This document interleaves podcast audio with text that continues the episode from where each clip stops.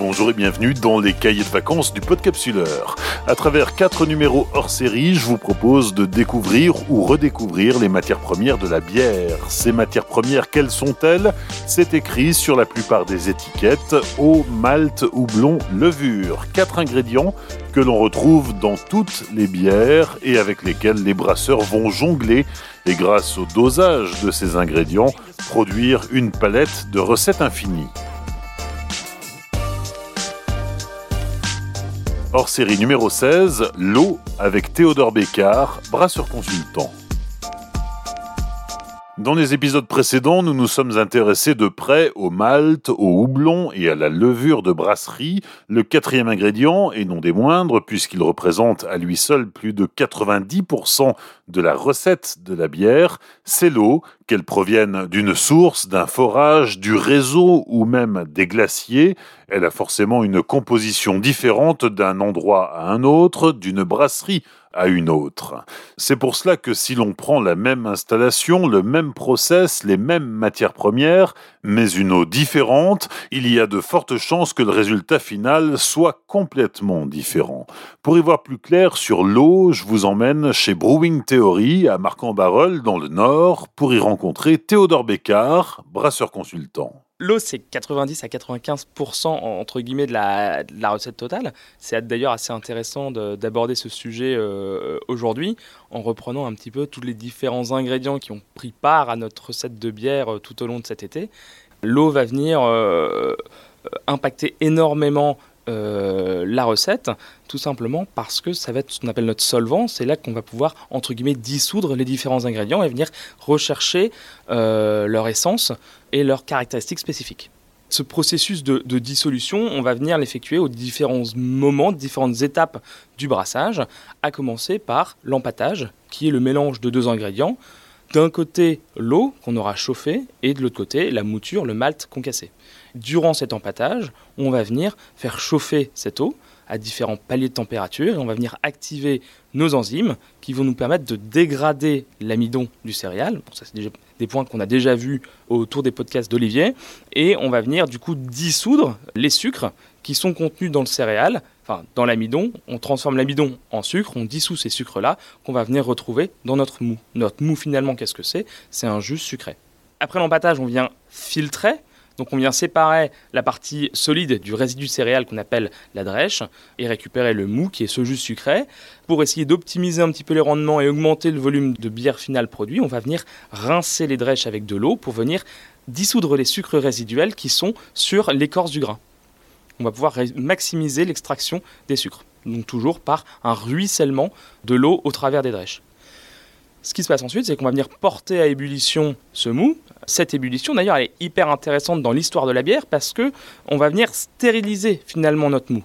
On va venir du coup éliminer euh, l'ensemble des micro-organismes qui pourraient rendre euh, cette bière impropre à la consommation. Et quand on regarde l'histoire de la bière euh, dans le monde et même en, Europe, on pouvait voir qu'au Moyen Âge, on avait bien des abbayes qui étaient situées près de sources d'eau et que on avait une certitude, c'était qu'on ne risquait pas d'être malade en buvant de la bière plutôt qu'en buvant de l'eau qui pouvait être du coup impropre à la consommation.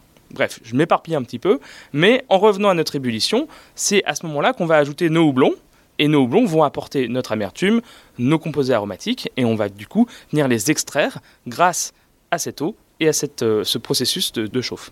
Exactement comme une infusion de thé où on va venir du coup infuser plus ou moins longtemps les différents ingrédients et donc avoir une extraction plus ou moins importante. Tu disais que les abbayes s'installaient près de sources d'eau, évidemment, près de forêts aussi, parce qu'il fallait du bois pour la construction.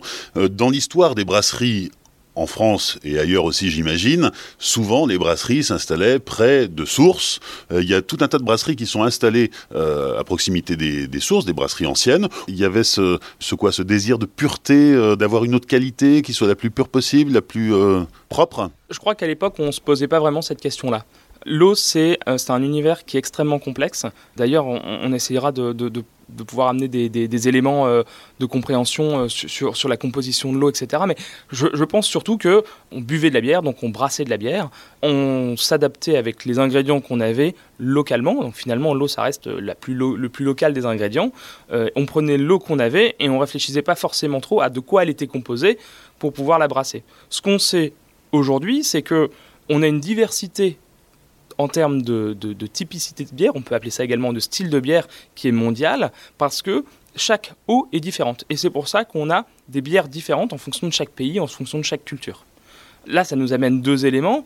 Qu'est-ce qui fait la spécificité des différentes villes, des différents terroirs, des différentes euh, compositions minérales et, comment ça impacte euh, le goût des bières. Ça, c'est le premier point.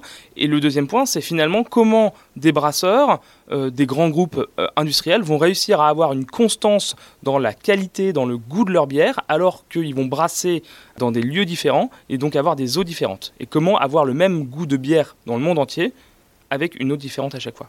Et donc là, ça amène deux sujets pour le brasseur comment j'analyse mon eau en amont de mon processus de fabrication, comment je la traite et comment je l'ajuste en fonction de ce que je veux avoir. Donc il y a des brasseurs qui vont capitaliser entre guillemets sur la qualité de leur eau locale. On prend par exemple la brasserie du Mont Blanc qui vient chercher l'eau des glaciers, qui est une eau qui est assez pure, faiblement minéralisée, et donc du coup qui va amener une, finesse dans la bière. On, rentrera dans les détails un peu plus tard. Ils vont capitaliser sur la qualité de leur eau, et euh, leur eau sera directement impactée par leur terroir la composition de l'eau euh, va dépendre de différents éléments. On va avoir par exemple, euh, si on reprend un petit peu les souvenirs euh, peut-être du collège ou du lycée, le cycle de l'eau, on va commencer à avoir une pluviométrie, de la pluie qui va venir ruisseler sur le territoire, sur, les, sur les massifs, sur les montagnes, sur les, sur les éléments géologiques qui composent notre, la surface terrestre, et on va venir extraire les différents minéraux de ce sol. Ça, c'est une première partie qui va induire la composition de l'eau. Une deuxième partie va être plutôt la partie infiltration de l'eau. Donc cette eau, euh, aujourd'hui dans, euh, dans, notre ère plus moderne, va s'infiltrer sur les terrains agricoles, va s'infiltrer sur euh, les zones urbanisées et va venir capter du coup les résidus de l'activité humaine. On va parler cette fois-ci plutôt de, de, choses un petit peu moins sympathiques, de métaux lourds, de pesticides, le brasseur, il va soit venir prélever son eau dans le réseau de distribution, soit il va aussi euh, directement avoir des pompages avec des forages dans la nappe phréatique. Mais dans tous les cas, cette eau-là, elle sera impactée par le ruissellement et l'infiltration. Dans le cadre d'une nappe phréatique ou d'un pompage, euh, ça sera au brasseur de contrôler la qualité de son eau et de s'assurer qu'elle soit potable, à la fois propre à la consommation et adaptée à son processus de fabrication. Et on aura, dans le cadre du réseau de distribution, la société qui va, euh, dans les villes, euh, retraiter l'eau pour la rendre potable et adaptée à la consommation dans les différentes villes. Théodore, tu as employé trois gros mots, alors on va y revenir. Le premier, c'était analyser, le deuxième, c'était traiter, et le troisième, c'était ajuster.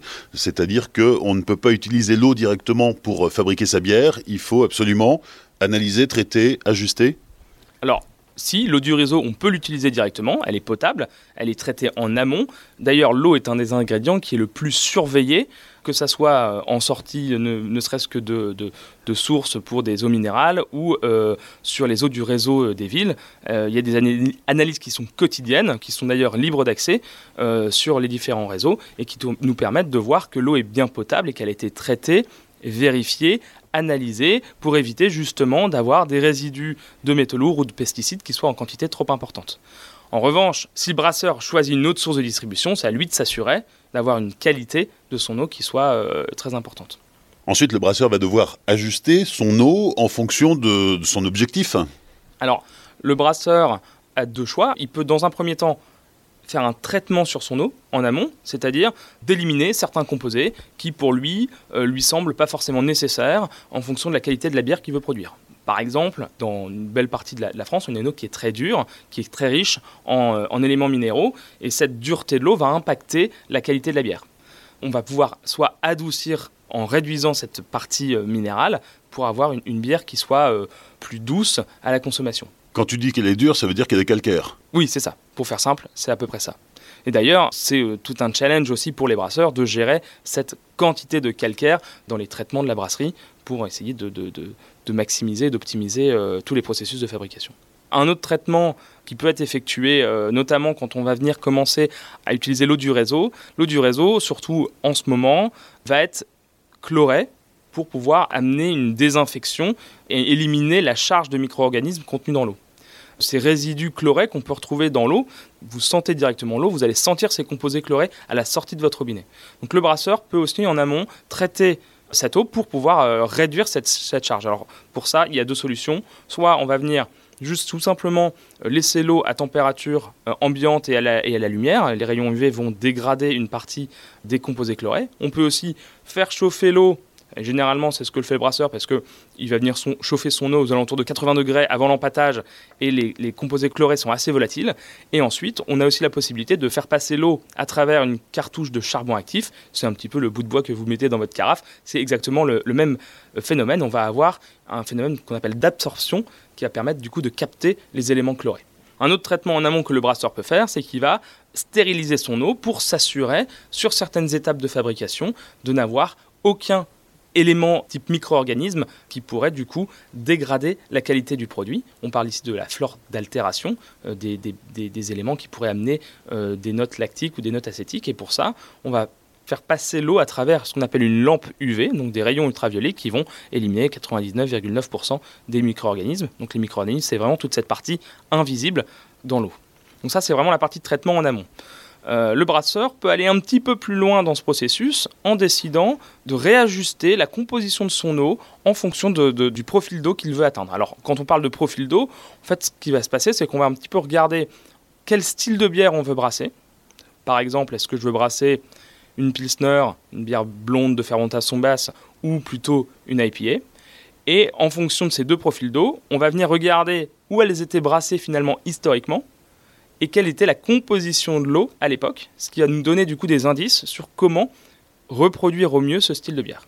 Dans ces cas-là, on a deux solutions. Soit on va, remettre à zéro le profil d'eau et enlever les éléments minéraux spécifiques de la région où on va brasser cette bière, et ensuite on va réajuster l'eau, ou alors on va partir de notre eau de base et on va rajouter des composés minéraux pour pouvoir atteindre notre profil d'eau. Tu parlais de la Pils, euh, Théodore. La Pils, c'est euh, clairement l'emblème de la bière claire, pure, limpide, dont on imagine qu'il faut une eau euh, exceptionnelle pour arriver à ce résultat. Exactement. Et d'ailleurs, c'est un, bon exemple pour commencer parce que la Pilsner, c'est le style de bière Pils qui était brassé à Pilsen en République tchèque. La caractéristique principale de cette bière, c'est que c'est une bière blonde, légère, fine et finalement, euh, on retrouve un petit peu toute la subtilité de tous les ingrédients de cette bière. Alors, les ingrédients principaux, c'est quoi? C'est du Pilsen, du malt Pils, qui a été très légèrement touraillé, donc avec peu d'arômes, et on va venir maximiser plutôt l'extraction, c'est-à-dire la quantité d'amidon et donc de sucre fermenté cible. Et vous avez un deuxième ingrédient qui est assez important, qui est euh, le houblon Saz qui est un houblon qui est, on dit que c'est un houblon qui est noble, qui est très fin, avec de la finesse. On va retrouver des notes très herbacées, très florales. On va retrouver notre levure qui va donner un profil neutre, typique de la fermentation basse. Et finalement, l'ingrédient principal qui fait la caractéristique de euh, cette pilsner, c'est l'eau. Et l'eau est très douce, elle est très très faiblement chargée en minéraux. Et donc, dans cette bière-là qui a révolutionné le marché de la bière européen, et même mondial, l'eau a contribué par sa finesse, par sa douceur, à mettre en avant la finesse des autres ingrédients. D'ailleurs, ce qui fait qu'une bière Pilsner est plus blonde que les autres, c'est qu'à l'époque, si je reprends par exemple euh, une marque emblématique, une brasserie emblématique qui s'appelle Pilsner Urquell, à l'époque, comme d'ailleurs dans, la région, hein, dans le nord, on avait généralement des brasseries malteries, parce que le malt, euh, enfin le l'orge était malté sur place, et donc comme il était consommé sur place, on avait moins besoin de le conserver. Donc on pouvait se permettre, entre guillemets, de, viser un taux d'humidité qui soit moins important. On a vu euh, avec Malting Pot qu'on euh, visait entre 4 et 5% d'humidité. Les brasseurs à cette époque-là visaient jusqu'à 8% d'humidité. Donc en séchant moins, donc en dépensant moins d'énergie, ils chauffaient moins, ils touraillaient moins, et donc ils coloraient moins le grain. Et donc du coup le grain apportait moins de saveur moins de saveur, entre guillemets, potentiellement malté, biscuité, caramélisé, et du coup une couleur plus faible. Et on a eu du coup cette bière qui a euh, euh, vraiment euh, amené un, comme un courant d'air frais dans le milieu brassicole. Et ce courant d'air frais, il était porté par deux innovations technologiques. Un, la maîtrise de la fermentation basse et les découvertes de Pasteur. D'ailleurs, les souches de fermentation basse, on est sur le genre qui est Saccharomyces et l'espèce qui va être Carlsbergensis ou Pasteurianus, suite aux découvertes de Pasteur. Et donc oui, donc deuxième révolution, euh, la découverte de la fermentation basse et surtout la découverte du froid, de générer du froid pour pouvoir du coup faire une fermentation basse, une fermentation à basse température qui soit plus longue et qui permette d'affiner le goût de la bière et la maturation du produit. il y a deux choses qui sont intéressantes sur la Pilsner, mais on, s'éloigne un peu du sujet, je trouve, mais on peut en parler. c'est que quand les quand il y a eu cette vague de, de, de, de, Pilsner qui est arrivée en Europe, bah finalement les premiers impactés étaient les Allemands. Et donc ils ont essayé de, euh, de contrecarrer et de, du coup de produire leur propre bière euh, en fermentation basse. Et c'est là que sont apparus les German Pilsner. Dans la région de Cologne, par exemple, on n'avait pas forcément de levure de fermentation basse. Et donc ils ont essayé de faire une lager, mais avec une levure de fermentation haute, qu'on appelle la Kölsch. Et on va retrouver euh, du coup ce côté assez fin. Euh, autre style allemand, la Kellerbier, ce qui voulait dire bière de cave, elle était fermentée à, basse température, mais juste à la température de cave pendant des mois. Ils faisaient même venir des morceaux de glace du Danube euh, ou de très loin pour pouvoir venir refroidir ces caves-là. Et euh, autre point assez intéressant, c'est qu'on était capable, avec euh, l'arrivée de la réfrigération, d'étendre cette bière qui était rafraîchissante. Parce qu'il faut imaginer qu'à l'époque, euh, Pilsner Urquell, c'est la recette, c'est 1842. Dans, ces alentours-là. Il faut imaginer qu'à l'époque, on ne maîtrisait pas forcément toute la partie microbiologique et qu'on pouvait avoir des bières qui pouvaient être euh, plus ou moins lourde, plus ou moins épaisse, plus ou moins acidulée. Bon, il y avait de l'alcool, c'était peut-être ça qui était important, mais euh, voilà, c'était pas forcément la bière la plus le, produit le plus rafraîchissant. Et euh, le développement des, wagons réfrigérés a permis de brasser de la bière en Alsace et en 4 heures l'amener sur Paris. Et on avait du coup des bières fraîches faciles à boire et ça a été vraiment une, révolution et c'est pour ça que, que la, la Pilsner reste aujourd'hui un des styles majoritairement bu dans le monde. Alors on va quitter euh, la ville de Pilsen pour aller dans une autre ville où on brasse une bière emblématique, euh, c'est Dublin avec la, Guinness, où là on a un profil d'eau qui est euh, radicalement différent. Oui, à Dublin, on va retrouver une eau qui est singulièrement différente, tout simplement parce qu'elle va être composée d'ions différents. ces différents ions sont les éléments qui vont caractériser chaque profil d'eau dans le monde entier les ions en général, on va parler de calcium, de magnésium, de bicarbonate, de sodium, de chlorure et de sulfate. Et vous allez voir qu'on va venir s'intéresser un petit peu indépendamment à chacun de ces éléments. Si on prend la ville de Dublin par exemple, on va avoir une concentration en calcium et en magnésium qui sera un peu plus importante. Alors surtout en calcium, par exemple si je le compare à la ville de Pilsen, on va avoir quasiment 10 à 11 fois plus de calcium en termes de proportion on parle souvent de milligrammes par litre ou de ppm, on va être à 118 en moyenne ppm de calcium. Au niveau des bicarbonates, on va avoir 100 fois plus de bicarbonate, on était à 3 ppm pour Pilsen et là on se retrouve aux alentours de 300-320 euh, ppm. Ce qui impacte, c'est qu'on va avoir une dureté qui est beaucoup plus importante. Cette dureté va amener de la sécheresse, de l'astringence sur la bière en termes de consommation. C'est d'ailleurs pour ça que le style caractéristique de la ville de Dublin, c'est les stouts et ce qu'on appelle aussi les dry stouts. Et c'est d'ailleurs aussi pour ça que dans la Guinness, on va travailler avec de l'avoine. L'avoine va amener un petit peu plus de rondeur et adoucir, grâce aux protéines, la bière. Mais si on veut faire quelque chose de vraiment très sec, on n'a pas besoin de rajouter cette avoine et du coup d'avoir euh, une bière euh, différente en termes de dégustation. Ce qu'on retrouve également, c'est qu'on a une proportion de sulfate qui est un petit peu plus importante, euh, de l'ordre de 9 à, 10 fois plus, et qui va également amener une mise en avant du côté houblonné de la bière. Enfin, ce qu'il faut savoir, c'est que la proportion de bicarbonate va avoir un impact sur la coloration. Plus les bicarbonates sont importants, plus la bière va avoir tendance à avoir une coloration plus importante. C'est d'ailleurs pour ça que dans le nord de la France, si on revient, si on retraverse euh, la Manche, on retrouve une eau qui est assez dure et qu'on a des bières de garde qui sont le style caractéristique du nord de la France avec des bières blondes, brunes, ambrées, qui sont quand même, c'est pas une blonde type Pils, c'est une blonde, euh, quasiment une blonde dorée avec une belle, une belle couleur, une belle profondeur, due aussi à cette richesse en bicarbonate. Le brasseur, justement, va jouer sur est-ce que je veux utiliser l'eau de mon terroir et du coup faire des styles caractéristiques de mon terroir et, ne pas forcément modifier l'eau Ou est-ce que je veux euh, du coup reproduire une bière qui vient d'un autre terroir, qui vient d'une autre ville, qui vient d'un autre pays et du coup venir travailler euh, cette eau? Et du coup, ça me fait une super transition sur les IPA. Les IPA, elles sont, je te pique tes questions Olivier, désolé. Les IPA, elles viennent d'une ville qui s'appelle Burton en Angleterre. Bon, alors tout le monde connaît l'histoire des IPA, l'Inde, etc. Euh, ce qui est important de savoir, c'est que pourquoi euh, cette bière était finalement plus amère, on ressentait plus ce côté amer, c'est que la proportion euh, des sulfates était beaucoup plus importante. On est à 820 ppm de sulfate dans l'eau de Burton. Euh, aujourd'hui un brasseur qui va vouloir mettre en avant, plus en avant ce côté houblonné, ce côté amer et astringent du houblon. Je ne parle pas du côté aromatique, hein. j'amène vraiment ce côté euh, plutôt amertume.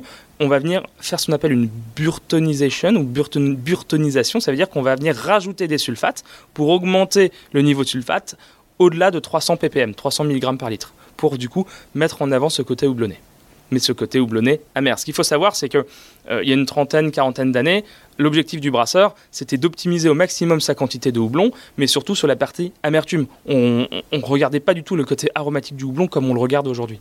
Le brasseur va travailler aussi son eau euh, sur différents équilibres, sur différents ratios d'ions.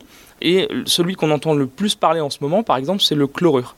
Euh, le ratio chlorure-sulfate ou sulfate-chlorure on va venir travailler le chlorure pour amener de la rondeur, pour amener de la douceur, pour amener du moelleux à la bière. Et en opposition, le sulfate va amener de la sécheresse et faire ressortir le côté amer. En jouant sur ces ratios-là, on va pouvoir du coup orienter la qualité, la texture et la finesse de nos bières. C'est comme ça que le, brasseur travaille. Donc soit le brasseur, il va faire un traitement type euh, utiliser un adoucisseur ou un osmoseur pour enlever tous les minéraux ou une partie des minéraux et recomposer son eau, euh, soit il va euh, tout simplement ajuster différents paramètres. Alors ce qu'il faut savoir, c'est que le brasseur ne peut pas juste ajouter du sodium ou du chlorure. Les éléments sont toujours liés entre eux sous forme de molécules, et par exemple, on va parler de chlorure de sodium, NaCl, le sel de table. Quand je vais rajouter du chlorure, forcément, comme c'est lié, je vais rajouter un autre élément. Donc c'est assez compliqué, on ne peut pas non plus faire l'eau la plus parfaite possible parce que, par exemple, le chlorure va être lié au calcium, c'est un chlorure de calcium. On peut aussi avoir du sulfate de magnésium et donc du coup, le sulfate va être lié au magnésium. Quand on commence à travailler dans la composition de l'eau et dans l'ajustement de l'eau, on rentre vraiment dans des détails assez techniques. Et le pH dans tout ça? Alors le pH, c'est une mesure qui va nous permettre de déterminer très simplement si euh, une solution est acide ou basique cette acidité ou cette basicité va être très importante dans les processus de fabrication de la bière. Par exemple, au moment de l'empâtage, on va venir faire intervenir des enzymes. Les enzymes, ce sont des protéines qui sont euh, des composants du malt d'orge. Hein. Le principe de maltage, c'est de créer ce bagage enzymatique. Et ces enzymes, elles vont travailler à certaines températures pour faire des sucres fermentescibles ou non fermentescibles. Donc elles vont avoir un optimum de température, mais elles vont également avoir un optimum de pH. C'est-à-dire qu'à un pH donné, l'activité enzymatique sera plus favorable et donc on va avoir une meilleure extraction des éléments. Il faut pas oublier qu'une brasserie, avant tout, c'est aussi une entreprise et une entreprise doit être rentable et, euh, et, doit du coup pouvoir aussi optimiser ses processus de fabrication pour maximiser et limiter la consommation des ingrédients. Donc si j'ai une activité enzymatique qui est optimale, je vais utiliser moins de grains pour pouvoir produire la même quantité de sucre fermentescible et donc à la fin la même une quantité d'alcool plus importante ou moins importante, mais dans tous les cas, je vais pouvoir ajuster ma recette. Pour revenir au pH, je vais venir ajuster le pH de mon mou, de ma mèche, pour pouvoir favoriser l'action enzymatique. Donc en fonction du pH de mon eau et du pH de mes ingrédients, on va devoir corriger ce pH. Grâce à tes explications, on se rend bien compte que on a parlé jusqu'ici du malt, du houblon, de la levure, mais en fait, l'eau n'est pas qu'un, ce que tu appelais un solvant, c'est bien plus que ça, et ça entre complètement dans la composition de la recette. Euh, si euh, on, essaye de, faire une, une pils avec le mauvais profil d'eau, eh ben on fera tout sauf une pils. C'est exactement ça, et je crois que quand on arrive à, ce niveau-là de l'interview, euh, généralement, on fait une petite dégustation de bière, on va changer les choses et on va faire une dégustation d'eau. Tu me suis? Allons-y, c'est parti. Alors, on est au Lab Brewing Theory à Marc-en-Barœul. Et alors, vous irez voir les photos sur les réseaux sociaux, il y, aura pas mal de choses à voir. Là, il y a des rondelles de concombre qui trempent dans une Dame Jeanne. Il y a quelques canettes, des seaux de fermentation. Tout va bien. Alors, ce que j'avais pas imaginé, c'est que les concombres qui baignent dans la Dame Jeanne, c'était pour nous. Exactement. Alors, euh, c'est juste un petit exercice. On enregistre ce podcast le matin et euh, on a quand même bu pas mal de café pour être au taquet euh, sur, cette interview. Et du coup, le, café vient complètement masquer nos, papilles.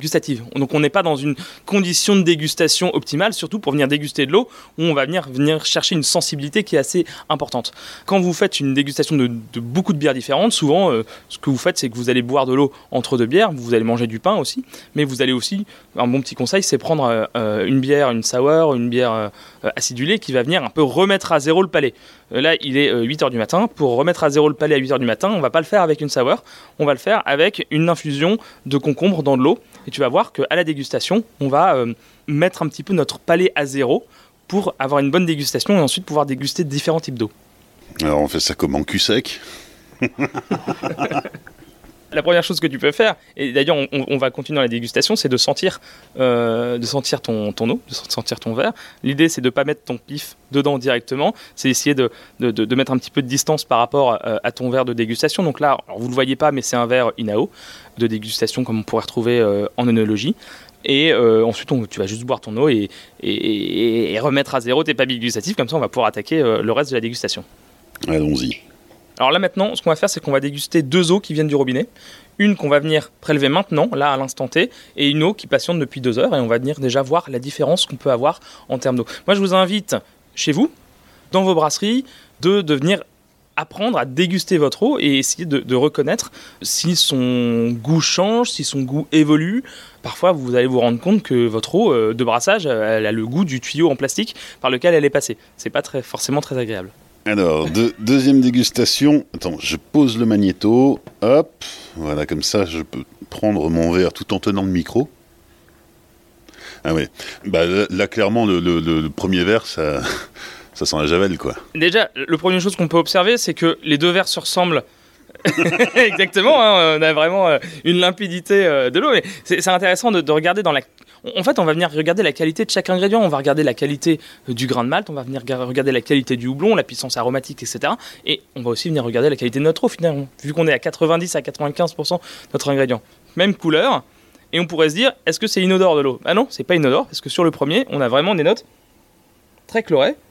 D'ailleurs, ce que je vous conseille, c'est quand vous allez prélever votre eau, laissez couler pendant euh, allez, 30 euh, secondes, une minute, pour pas juste prendre l'eau qui a stagné toute la nuit dans votre canalisation. Petit conseil, comme ça.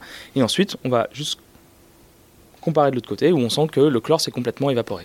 Alors au goût, forcément, on va, retrouver ce, goût chloré? Oui, complètement. Et on retrouve aussi, euh, on arrive à sentir d'un point de vue texture, alors c'est un petit peu compliqué, mais vous allez essayer de vous replonger dans, l'analyse des textures de votre bière et le réappliquer sur un liquide qui est de l'eau. On sent que alors nous dans le nord, hein, l'eau du réseau, elle est très dure. On sent qu'elle amène quasiment de l'âpreté, euh, qu'il y a du relief dans la gorgée d'eau. C'est assez euh, bizarre de le voir comme ça, mais on pousse un petit peu l'analyse sensorielle euh, à un niveau assez élevé, quoi. Alors c'est marrant parce que celle qui a stagné deux heures avant qu'on la goûte, elle a presque l'air fade à côté de celle qui sort du robinet et qui est chlorée. Oui, exactement. Euh, mais là, on va venir goûter une autre source de montagne et tu verras qu'on on, on, va avoir une composition d'éléments minéraux qui sera complètement différente et on n'aura pas du tout le même goût d'eau. L'exercice est assez sympa. Faites une dégustation entre euh, une Volvic, une Evian, une autre Saint-Amand. Euh, vous allez avoir euh, trois eaux minérales différentes et trois goûts différents parce que vous avez une épare avec une proportion de magnésium beaucoup plus importante va aussi impacter le goût.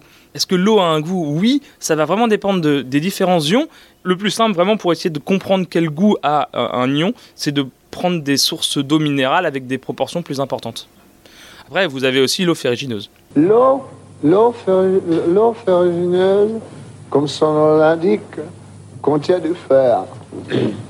du fer.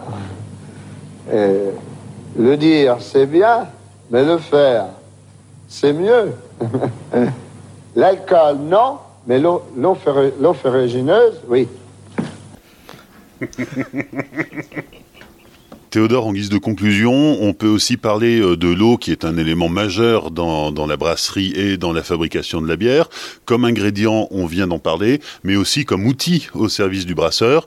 La fabrication de la bière, c'est beaucoup de, nettoyage, c'est beaucoup de chauffe et de refroidissement, et l'eau intervient à, différentes euh, étapes du brassage. Olivier, là tu, soulèves deux points qui, sont hyper intéressants, euh, notamment au niveau de l'impact environnemental de la consommation d'eau en brasserie. Alors pour parler un petit peu en termes de chiffres, euh, en termes de consommation, il euh, y, a, deux, données, je dirais, à, comparer. Euh, c'est un, de se positionner soit au regard des brasseries artisanales, on va être en moyenne, attention c'est des moyennes, sur la partie brassage, une composition qui va être entre 4 et 6 litres, 6-7 euh, litres d'eau par litre de bière produite. Et au niveau industriel, où on va avoir des investissements et des outils plus performants, on va être capable d'osciller entre 3 et 4 litres d'eau par litre de bière produite. Ça, c'est la partie consommation. Si on regarde la consommation d'un point de vue global, c'est-à-dire euh, sur l'ensemble du processus de fabrication, incluant la production des matières premières, le transport, les emballages primaires et secondaires, etc., la commercialisation, on va avoir des valeurs qui vont osciller entre 100, 150 et 300 litres par litre de bière produite. Attention, c'est pas forcément de l'eau consommée perdue, mais c'est de l'eau qui est issue de la pluviométrie, c'est de l'eau qui va être retraitée, recyclée. Donc on n'a pas forcément la, même impact, ça va dépendre aussi des régions qui sont plus ou moins favorables à la production de bière en fonction de la pluviométrie. Donc ça, c'est vraiment pour la partie consommation. Ce qu'il faut savoir, c'est que depuis 30 ans, euh, donc depuis les années 90, statistiquement, on a diminué à peu près de 40 à 50% la consommation d'eau en brasserie. En gros, il y a 30 ans, on consommait 10 litres d'eau pour faire un litre de bière. Aujourd'hui, on en consomme plutôt 5.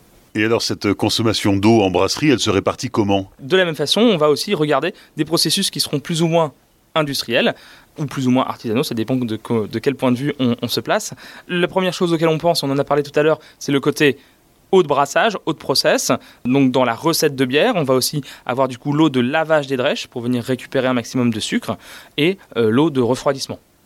Alors, dans certains processus de brassin haute densité, on peut aussi avoir l'eau de coupage qui va permettre du coup de, brasser des bières avec une concentration de sucre très importante. Et ensuite on va venir euh, diluer euh, ce mou très concentré, cette bière concentrée. Ça, c'est vraiment pour les parties plus industrielles. Et euh, ensuite, tout au long du processus de fabrication de la bière, on va venir, par exemple, utiliser euh, dans certains cas une chaudière vapeur. Donc, il va falloir générer de la vapeur. On va utiliser de l'eau, dans ce cas-là, qui sera adoucie. On va également, dans les processus de sanitation, donc de nettoyage et désinfection, utiliser de l'eau. On va avoir également les eaux de rinçage sur les parties conditionnement, eau de rinçage des bouteilles, eau de rinçage des fûts. On va également euh, reprendre euh, aujourd'hui avec le, renouveau de, la consigne, en tout cas la volonté des circuits courts et des bouteilles consignées, il y a l'eau qu'on va consommer pour nettoyer, pour laver, pour désinfecter les bouteilles. L'eau qui va permettre à la fabrication euh, des emballages, à l'irrigation des plantes, à l'hydratation des hommes, parce qu'on ne boit pas que de la bière. Et aussi, finalement, sur des process plus industrialisés, tout ce qui va être traitement thermique type pasteurisation associé justement à ces traitements thermiques, aujourd'hui on a aussi la possibilité de, récupérer euh, une partie des eaux, euh, notamment de refroidissement, de pasteurisation, soit de les retraiter en interne, soit de les réutiliser et de les rebrasser.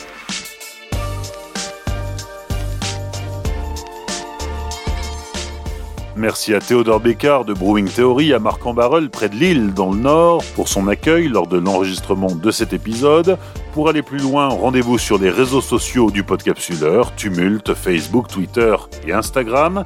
N'oubliez pas de liker, partager et commenter. Vous pouvez aussi laisser une appréciation et 5 étoiles sur Apple Podcast. Ainsi s'achèvent les cahiers de vacances du Podcapsuleur. J'espère que cette série vous a plu et qu'elle vous aura permis d'apprendre sur les matières premières de la bière. Je vous donne rendez-vous dans 15 jours avec le premier épisode de la saison 5 du Podcapsuleur, une saison qui nous emmènera à la découverte des brasseries belges. D'ici là, souvenez-vous, l'abus d'alcool est dangereux pour la santé, alors savourez mais sans forcer.